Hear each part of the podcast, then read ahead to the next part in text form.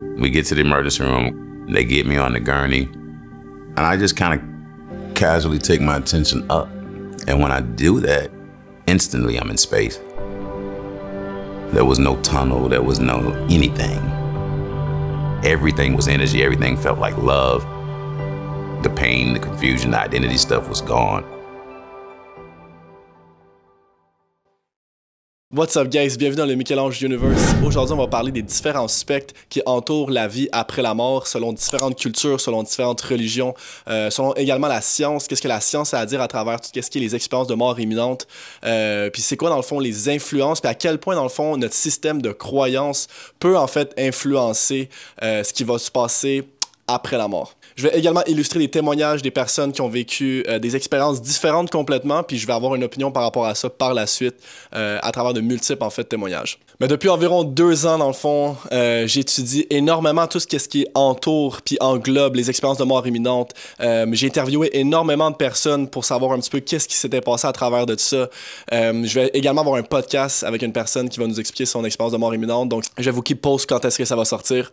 J'ai également lu énormément de livres. J'ai euh, lu des recherches scientifiques, une après l'autre. J'ai vu des centaines de témoignages à travers ce qui s'est réellement passé pour avoir une idée globale de ce que réellement se passe après la mort, au lieu de juste écouter, exemple, une vidéo de euh, un chrétien qui va parler de Jésus, une vidéo de quelqu'un qui va parler de son expérience spirituelle ou peu importe. Donc, c'est vraiment essayer de comprendre globalement comment, euh, puis qu'est-ce qui est la réalité, puis qu'est-ce qui se rapproche un petit peu plus dans le fond des faits plausibles. Puis les informations que j'ai pu retenir à travers tout ça, puis que j'ai pu vraiment, dans le fond, assimiler, ont littéralement changé ma perception face à comment je vis ma vie présentement. À savoir que si on est ici, selon ma perception, puis selon ce que j'ai lu, dans le fond, on a choisi euh, de venir ici. C'est nous qui, en fond, littéralement, on pourrait dire, jusqu'à une extension, créer notre propre expérience. Puis de ce que vous allez comprendre dans ce que je vais vous ramasser à travers l'information que les scientifiques ont eue, c'est que la réalité dans l'au-delà est plus réelle que celle qu'on vit dans notre monde plus physique, plus matérialiste. Puis que notre expérience qu'on vit ici au niveau de la Terre serait plus comme une sorte de rêve qui serait comme lucide, fluide, euh, dans une espèce de monde plus holographique. Et ce monde holographique pourrait de base euh, changer à tout moment, dépendamment de notre propre réalité qu'on veut créer. Donc la source, Dieu, ne se soucie pas nécessairement de ce que tu viens vivre ici, comment tu as vécu. Il n'y a pas de jugement qui va se faire par rapport à ça nécessairement. Puis au début, c'est choquant parce qu'on est tellement dans des systèmes dogmatiques euh, qui nous enseignent depuis bon, des, des, des centaines d'années, des milliers d'années qu'il y a des règlements qu'il faut qu'on suive, euh, qu'on ne doit pas pécher pour ci, pour ça, puis qu'on doit en fait extérioriser notre croyance pour dans le fond se faire sauver et tout ça. C'est pas l'information qu'on vient ramasser à travers tout ça, puis euh, ce qui veut dire qu'on peut faire un petit peu tout ce qu'on veut sur cette terre. Ceci dit, ça veut pas nécessairement dire par défaut qu'il n'y a pas de conséquences face aux actions qu'on vient entreprendre dans notre vie. Ce qui vient un peu relier face à euh, la loi de la cause à effet. Et c'est la raison pourquoi ça serait dans notre intérêt de déployer toute notre énergie positive, euh, de travailler sur nos pensées justes, sur nos actions justes, travailler sur notre paix intérieur, l'amour, l'amour inconditionnel, puis se connecter davantage avec Dieu, donc la source, pour s'exprimer à travers lui d'une meilleure façon dans notre vie quotidienne. Donc de toujours mettre Dieu comme votre guide euh, premier. Parce que nos pensées créent littéralement notre réalité. Euh, puis c'est la raison pourquoi on est aussi puissant et aussi créatif. Puis quand on regarde un peu la source, Dieu, euh, qui est infini, omnipotent, si puissant, on peut également l'être à notre tour. Parce qu'on arrive à s'exprimer à travers sa puissance. Donc ma perception face à notre but ou notre présence sur cette planète spécifiquement, ça serait de ramener le paradis sur Terre.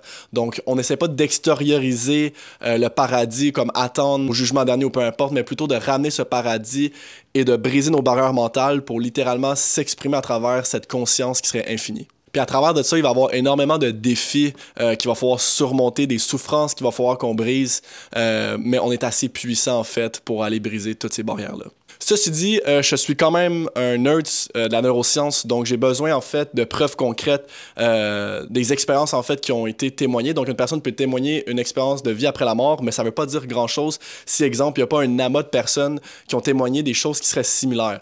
donc c'est la raison pourquoi j'ai étudié autant le sujet, puis j'ai envie de vous en parler. Donc on va avoir différents spectres d'opinion par rapport à ce qui se passe après la mort. On va avoir tout ce qui est le spectre au niveau de la religion, à travers l'hindouisme, le bouddhisme, le bouddhisme étant un petit peu moins une religion mais le christianisme, l'islam, le judaïsme et compagnie, qui vont vraiment en fait avoir une opinion très absolue, très précise à travers ce qui se passe après la mort. Puis par la suite, on a l'autre côté de la médaille qui est beaucoup plus les expériences des personnes qui ont réellement vécu une expérience de mort imminente. Par contre, on peut on peut être proche de la mort, mais pas nécessairement avoir vécu une expérience de mort imminente. Donc, les recherches que je vais vous dire à travers la science sont vraiment ceux qui ont vécu cette expérience euh, de near-death experiences. Donc, l'expression ou la terminologie, en fait, d'une expérience de mort imminente, c'est un état de conscience altéré qui se produit dans un contexte où est-ce que la vie serait menacée. Donc, à travers, exemple, un accident de voiture, euh, un arrêt cardiaque, quelqu'un qui s'est noyé ou peu importe. Donc, ce sont comme des états de conscience altérés avec une sorte d'expérience ou de sens euh, à la réalité. Donc, on estime que de 20 à 50% des adultes qui frôlent la mort vivent une expérience de mort imminente et 85% des enfants qui frôlent la mort vivent une expérience de mort imminente. Donc, il y a plus d'enfants qui vivent cette expérience euh, que les adultes. On peut également euh, supposer que les expériences de mort imminente ont existé aussi longtemps, en fait, que l'être humain, mais la terminologie n'était pas, en fait, présente jusqu'en 1975 par le docteur Raymond Moody. Euh, qui lui a écrit en fait plusieurs livres, dont le livre euh, La vie après la vie. son travail de base a été énormément euh, critiqué au fil des années, mais il a été reconnu plus récemment à travers les caractéristiques des expériences de mort imminente qui sont presque, qu'on pourrait dire, universelles. Ce qui veut dire que la plupart du monde qui ont vécu des expériences de mort imminente, mais maintenant ils ont plus de recherches, puis ils ont plus de cas en fait pour le prouver.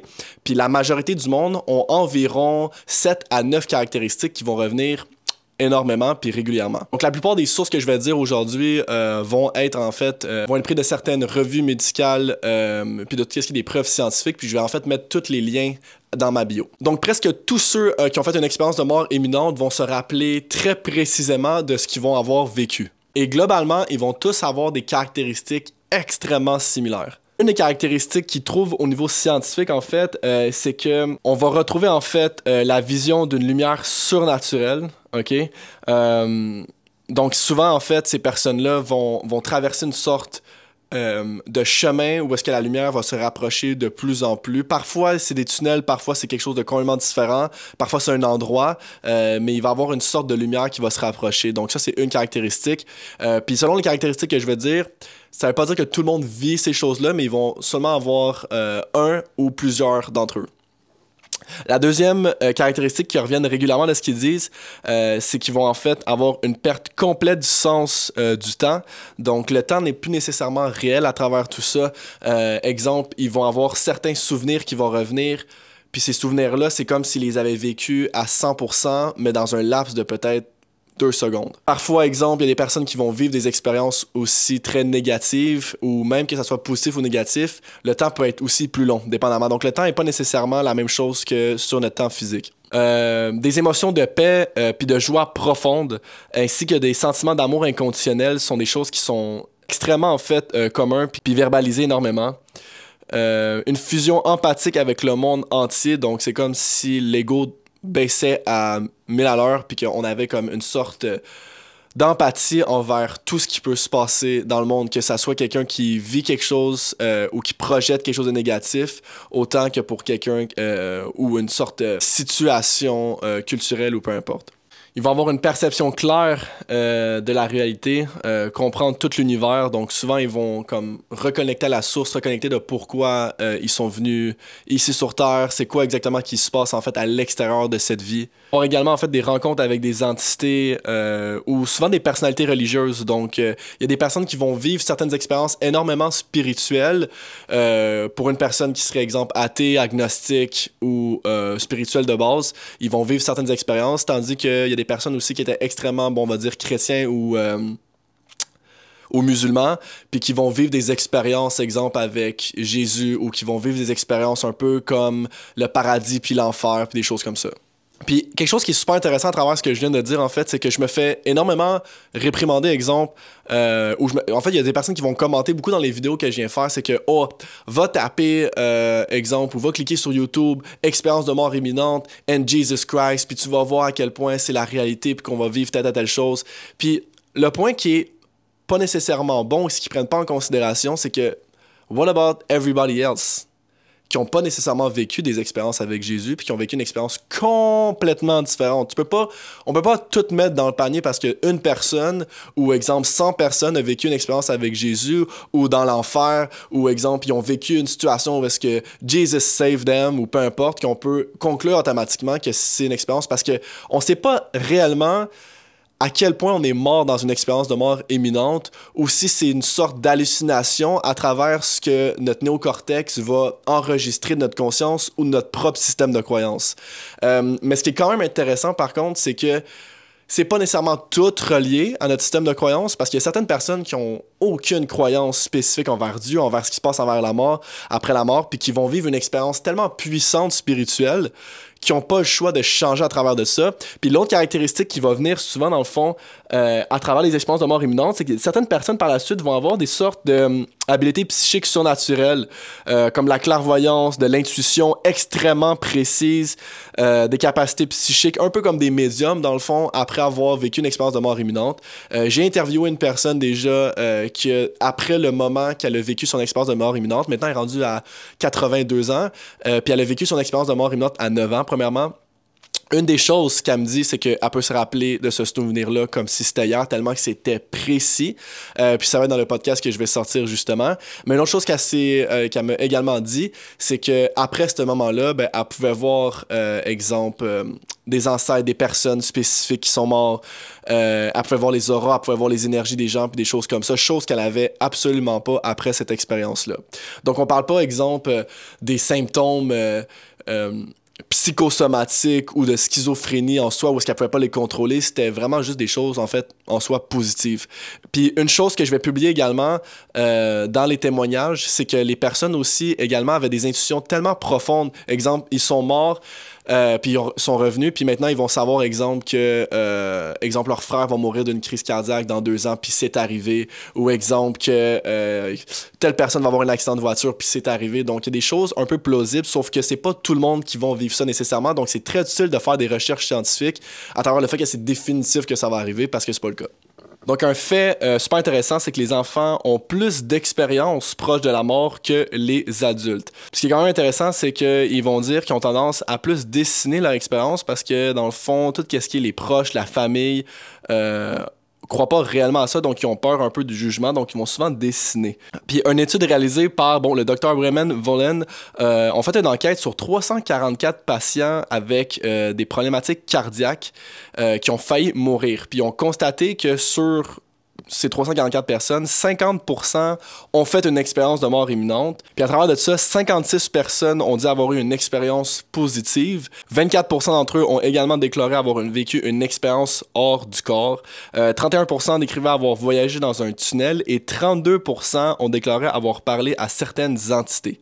Une autre étude publiée par le docteur Joe Owens en 1990 a révélé qu'il y a une énorme différence entre les expériences de mort imminente puis ceux qui vont vivre une expérience hors corps. Donc, il a découvert que chez 58 de ces patients qui ont vécu une expérience euh, de mort imminente, 30 personne euh, d'entre eux étaient pas nécessairement proches de la mort, euh, puis il se produit en fait un phénomène qu'on appelle euh, un OBE, donc un Out of Body Experience, même s'ils n'étaient pas nécessairement proches de la mort. Donc les expériences hors corps font généralement partie des expériences de mort imminente, donc c'est un, une sorte de caractéristique qui est présente, donc le fait qu'on voit notre corps, qu'on qu'on peut voir qu'est-ce qui se passe autour de nous, mais qu'on n'est pas nécessairement mort. C'est quelque chose que je parle énormément en fait, puis c'est quelque chose qui peut se faire également sans nécessairement euh, vivre une expérience de mort imminente, mais à travers la méditation ou à travers, en fond, un, euh, stade de conscience altéré très profond. Les neuroscientifiques euh, ont découvert en fait que 40% des personnes ont déjà connu une paralysie du sommeil dans leur vie, puis des expériences hors corps sont quand même courants lors d'une paralysie du sommeil.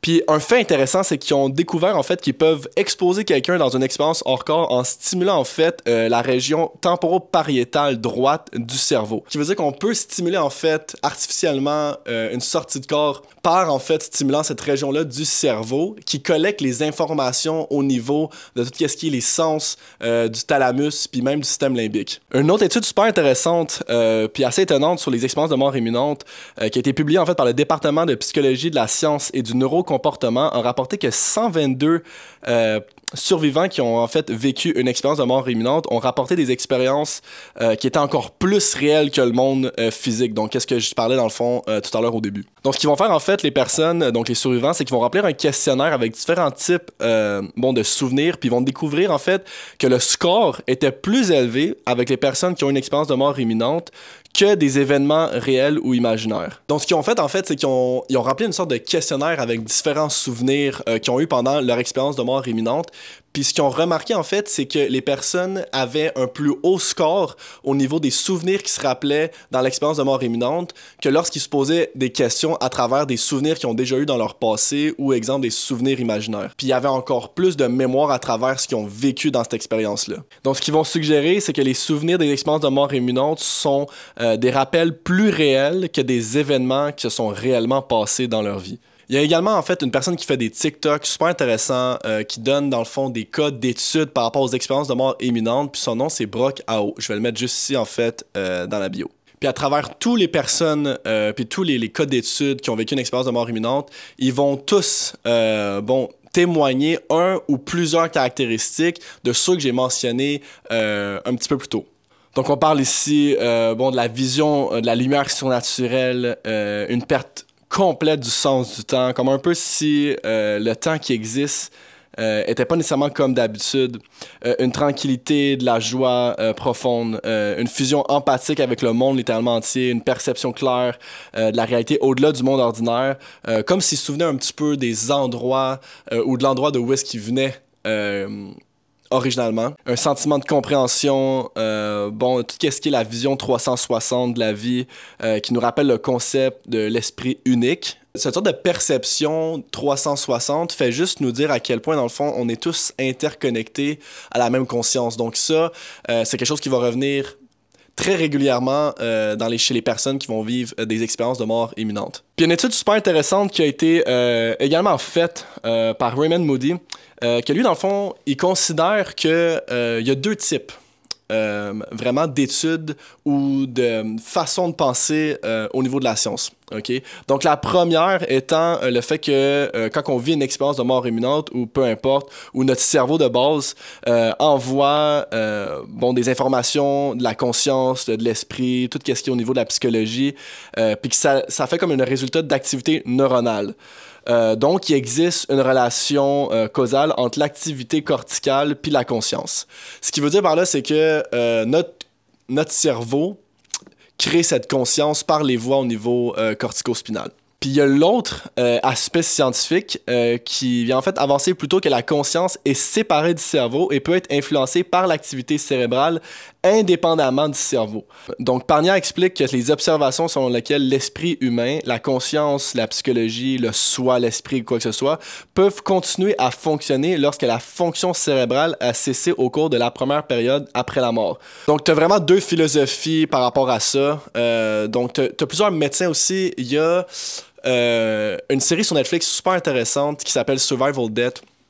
Cette série-là, de base, elle parle en soi que, bon, il y a eu des neurochirurgiens, euh, des médecins ou des gens qui, étaient athées ou peu importe, qui ont drastiquement changé leur opinion par rapport au fait que la conscience et quelque chose contrôlé par le cerveau parce que c'est des personnes qui ont été techniquement mortes, exemple, pendant 5 minutes, 8 minutes, 30 secondes, puis qui pouvaient expliquer exactement, mot pour mot, tout ce qui se passait autour de eux. Euh, puis c'est à partir de ce moment-là qu'ils ont compris puis qui ont amené l'hypothèse que la conscience n'est pas contrôlée par le cerveau parce que si c'était le cas, il pourrait pas rapporter autant en fait d'informations après la mort si exemple le cerveau c'était lui qui contrôlait la conscience. La raison pourquoi euh, j'ai fait je fais le vidéo aujourd'hui, puis qu'est-ce qui m'a motivé à travers ça, c'est que j'ai vu circuler une vidéo euh, d'un musulman en fait qui était extrêmement relié avec toute la religion islamique, puis que pour lui, Allah, c'était la vérité et tout ça.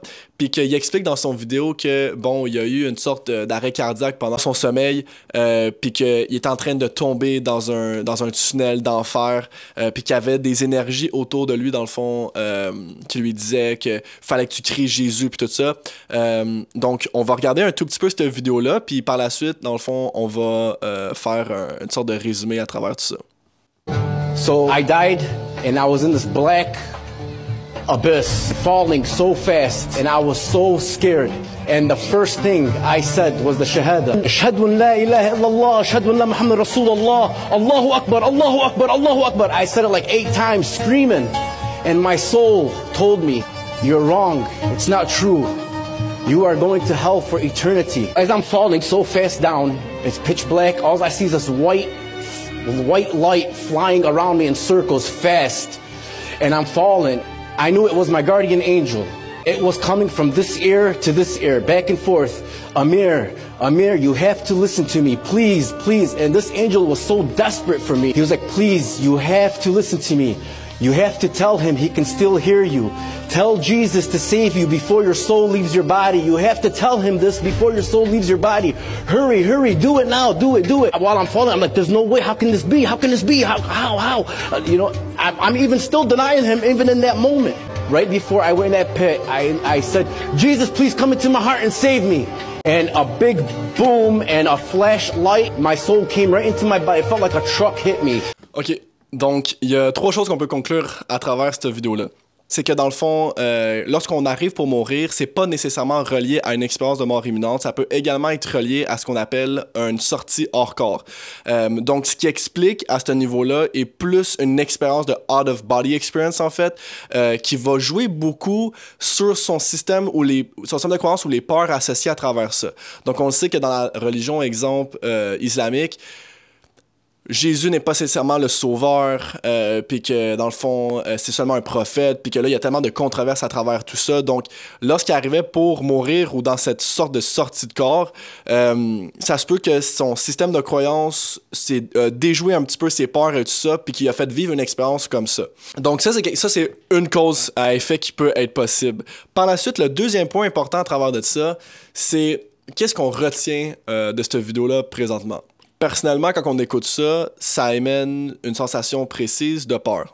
Donc, selon moi, de vivre cette expérience, en fait, euh, que Jésus est notre sauveur, et que si on a fait euh, des, des, choses négatives par rapport à ça, on va, on va mourir en enfer pour l'éternité et quoi que ce soit. Donc, euh, c'est une sensation énormément de peur qui est reliée à ça. Puis, toutes les expériences qu'ils ont vécu réellement une expérience de mort imminente, la plupart du monde ont vécu euh, des expériences extrêmement positives. Puis là-dedans, Jésus en faisait pas partie. Mais eux, ça fait tellement partie de leur belief system que c'est très possible que son cerveau a comme projeté en fait des endorphines pour créer un peu cette, cette sensation-là à travers une sortie de corps. Est-ce que j'ai raison ou j'ai pas raison? En fait, on va tous le savoir après. Euh, mais c'est quand on étudie l'ensemble, on peut pas juste regarder cette vidéo-là puis conclure que définitivement c'est ce qui arrive après la mort parce que qu'est-ce qu'il a dit à un moment donné? Il a dit euh, que quand il arrivait pour revenir, il a senti un pulling sensation. Fait que dans une sortie de corps, euh, quand on ressent qu'on a un truck qui nous a passé dessus, c'est, moi je vous, je confirme en l'ayant vécu, c'est exactement cette sensation-là. Puis dans des, euh, des sorties hors corps, ben on peut avoir vécu également en fait des expériences dans ce qu'on appelle le bas astral. Ok, donc euh, à travers le bas astral, c'est un peu des sensations de pulling qu'on descend vers le bas, puis qu'il y a des entités qui sont là, puis que là on va entendre Jésus dire I'm gonna save you. Tu sais. Euh, une autre chose super intéressante à travers euh, ça, puis une autre chose, c'est que dans le vidéo complet, euh, si vous l'écoutez, en fait, vous allez voir que cette personne-là était dans son lit en train de dormir. OK? Donc, une sensation de crise cardiaque en train de dormir, c'est tous des sensations, euh, en fait, puis des expériences qu'on va vivre dans un voyage astral, dans une sortie de corps. Donc, euh, on va avoir une sorte de de spin qui va se passer au niveau du cœur. On a littéralement l'impression qu'on va mourir, puis par la suite, notre corps livre, euh, donc sort de notre corps, puis dépendamment de nos peurs, de notre projection de notre tête, euh, on va vivre des, des expériences négatives. dans le vidéo complet également, si vous voulez l'écouter, euh, cette personne-là également fait, puis faisait des choses négatives tout le temps. C'était pas une bonne personne nécessairement. ce qui fait en sorte que ben, c'est une projection un peu de sa conscience. Donc, je suis pas un gros fan de ce qui se passe à travers de tout ça. Euh, donc, je vais vous mettre un autre, euh, un autre témoignage d'une personne qui va vivre une expérience complètement différente qui relie plus euh, ce que j'ai parlé en fait dans les caractéristiques d'un Experiences. Ok, donc ici on a une expérience d'une infirmière qui va dans le fond, qui a eu une expérience de mort imminente, puis qui va décrire un petit peu dans le fond ce qui s'est passé à travers tout ça. Donc, je vous laisse l'écouter. I mean, the beauty was incredibly intense. There's no other earthly experience that is equivalent. A lot of people talk about when they go into the spirit world, they talk about a tunnel of light. For me, it wasn't a tunnel. I mean, it was very expansive, but I was in a hurry to get to this big domed structure of sorts. There were many spirits inside, and when I arrived, they were overjoyed and welcoming me and greeting me and really joyful at my arrival. Did the people that met you, I mean, were they angels? Were they, did they have bodies? I know you get They had physical form, they had head, arms, legs, Okay. and were wearing uh, sort of robes. I knew that they were there to love me and guide me and protect me. I had no intention of returning. They told me that it wasn't my time and I had to go back to my body. I did what I think any reasonable person would do, and I said, No, I'm not going. You can't make me. And they said, Well, you are going, and we will take you back, and here's some of the work that you still have to do. I was taken about this mandate to share my experiences with other people. They did tell me about the future death of my oldest son. OK, donc euh, à travers cette vidéo-là, euh, on peut voir que c'est quelque chose qui est plus euh, précis à travers ce qui se passe vraiment après la mort. C'était tout un peu des témoignages très, très, très euh, similaires, sauf que les entités vont un peu différencier entre chaque personne. Une autre chose qui revient régulièrement à travers ce genre de témoignages-là, c'est que ils veulent toutes les personnes qui vivent une expérience de mort imminente ne veulent pas revenir. Ils veulent rester là parce qu'ils sentent une sorte d'amour inconditionnel tellement puissante, euh, puis comme une sorte de réalité où est-ce qu'ils revivent en fait euh, la, vraie réalité de ce qui se passe. Donc on peut le voir en fait qu'elle a expliqué qu'elle voulait pas revenir, euh, she didn't want to go back, blablabla. Puis la personne que j'ai interviewée également, c'était la même chose. Elle voulait pas revenir. C'était tellement un endroit de paix où est-ce qu'il y avait tellement de belles choses que c'était pas, c'était même pas une question de revenir. Euh, donc ça, c'était, ça c'est, c'est quelque chose qui est plus similaire à ce qui se passe réellement dans une expérience de mort imminente versus que ce qu'on a vu un petit peu avant. Un autre petit dernier vidéo en fait que je veux vous montrer qui est un témoignage euh, d'une personne qui s'appelle David Enzel. Puis euh, euh, lui dans le fond il a ramassé énormément de bagages du monde avec des expériences de mort imminente euh, après avoir vécu lui-même en fait une expérience de mort imminente puis qui a comme développé des habiletés psychiques et compagnie après ça. Euh, donc euh, je vous laisse l'écouter. Par la suite on va aller dans des sujets un petit peu plus précis au niveau de certaines croyances. For a lot of us who have had NDEs, a large part of us, um, we have memories. It's a memory. We still remember the feeling of what it was like. Not even what you saw, but the feeling of it. It's a feeling that you could never really have here. It's it's hard to explain, but we're you're different. We're different people too. Um, I'm in no way, shape, or form the same person I was before I left and came back. I don't even recognize myself half the time. I don't even recognize all of my thoughts half the time. But I know they're mine. And then there's other things that have been proved to me, and that is I was telling doctors and nurses about things that were happening in other parts of the hospital. And they used to ask me, How do you know that? You were unconscious, you know, a long ways away. I'm like, I don't know. I knew that my brother was going to die, and he did very shortly after I came back. I knew that our dog was going to die. She was going to get killed by the other two dogs, and they did. They killed her. I knew a lot of stuff. I didn't plan on knowing, I just knew. Like I said, we can't really prove anything. I mean, we can't even really prove that yesterday happened. Can we? I mean, you might have bought a cake yesterday and you look in the fridge today and there's a cake there and you might have remembered buying it, but was it really? Well, of course it was because you memory, it's a memory you have. The same for us who have had NDEs. We have those memories. We don't know why we have those memories. We just now know that life is so much different than what people tell you it is. And that's why I'm always letting people know there's no such thing as death, no matter what you believe. There really isn't. when you can't close your eyes and not be here. You can't even close your eyes now and imagine nothing. It's impossible. So, those are just some of the reasons that I knew it happened. And to this day, even almost six years later, I still question things. But then the answers are always proven and given. Donc, euh, um, encore une fois, c'est on peut, voir un peu la similarité entre celui-là puis celui que je viens de montrer avant ça. Euh, le fait de se recouvrir, dans le fond, de, de découvrir euh, une nouvelle facette de la vie. C'est comme si toutes les mémoires étaient revenues euh, dans les caractéristiques que j'avais dit tout à l'heure. Dans le fond, on parlait de avoir une compréhension de l'univers un petit peu plus poussée, une compréhension du monde.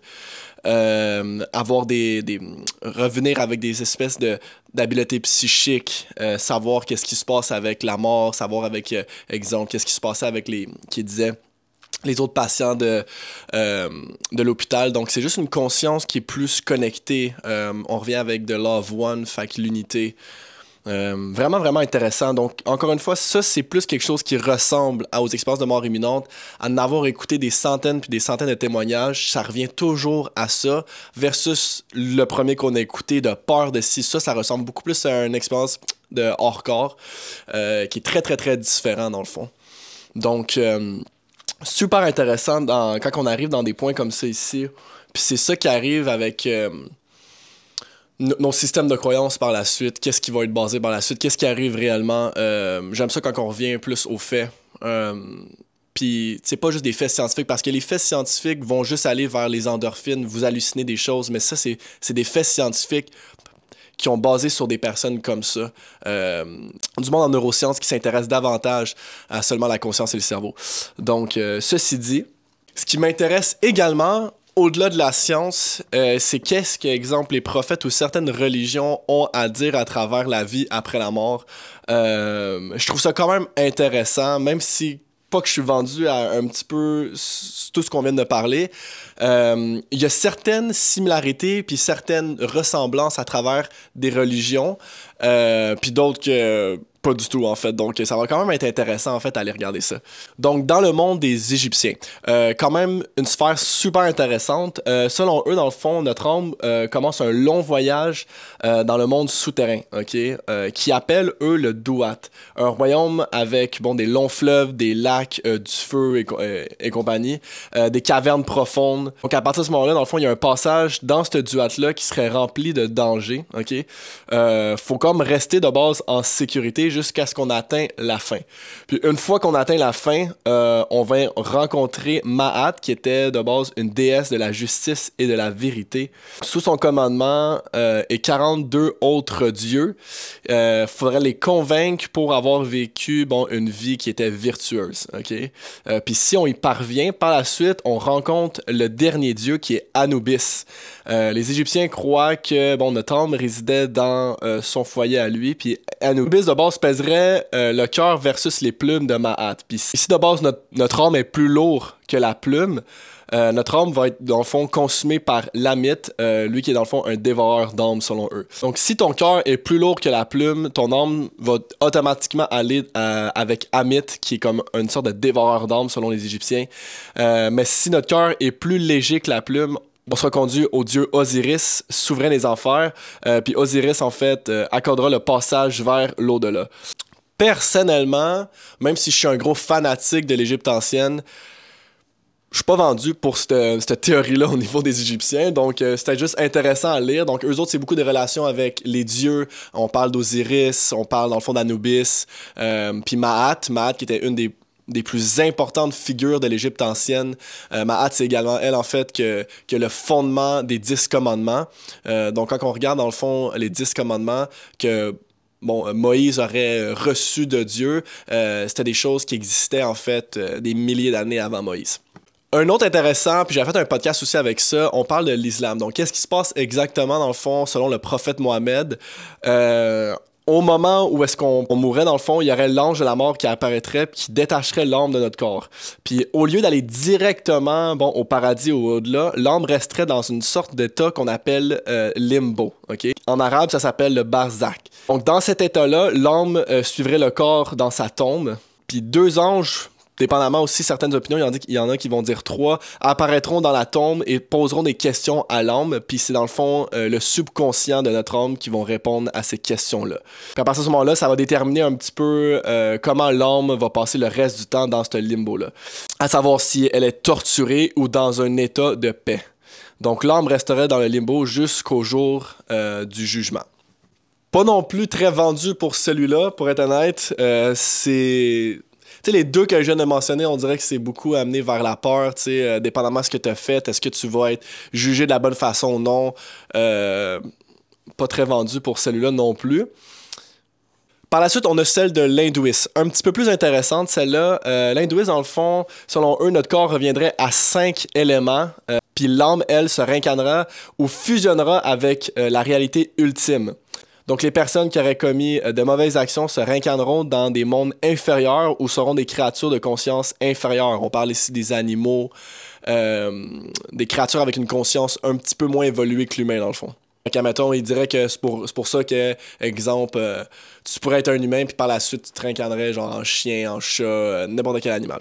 Et euh, le contraire, pour les individus qui ont fait des bonnes actions, euh, ils sont libérés de l'illusion de l'attachement matérialiste et se réincarneront euh, pas nécessairement et fusionneraient plutôt en fait avec la source d'énergie la plus élevée et la réalité ultime connue sous le nom de Brahman, qui était pour eux dans le fond le, le créateur de ce monde. Euh, fait quand même intéressant dans le fond euh, à savoir que bon une fois que tu as vraiment comme vécu une bonne vie, tu viens littéralement retourner à la source un peu comme la pluie qui retourne dans l'océan. Euh, puis une petite parenthèse, il y a le sikhisme aussi que je trouve quand même intéressant puis c'est quand même relativement très similaire euh, à tout ce qui s'entoure au niveau de l'hindouisme, sauf que la seule différence, c'est que dans le fond, Exemple, euh, on aurait vécu une vie de péché, euh, des mauvaises actions, on aurait tué du monde, peu importe c'est quoi dans le fond, on se réincarnerait eux autres aussi comme exemple un animal ou des créatures différentes jusqu'à temps qu'on retourne dans le fond dans le corps d'un être humain pour avoir une seconde chance, dans le fond, de passer euh, avec la source, le créateur et tout ça. Sinon, ben, on se retourne encore dans un cycle de réincarnation d'animaux, créatures, humains, nouvelle chance et, quoi que ce soit. Puis tu peux avoir plusieurs vies d'animaux, euh, dépendamment, dans le fond, de, des actions.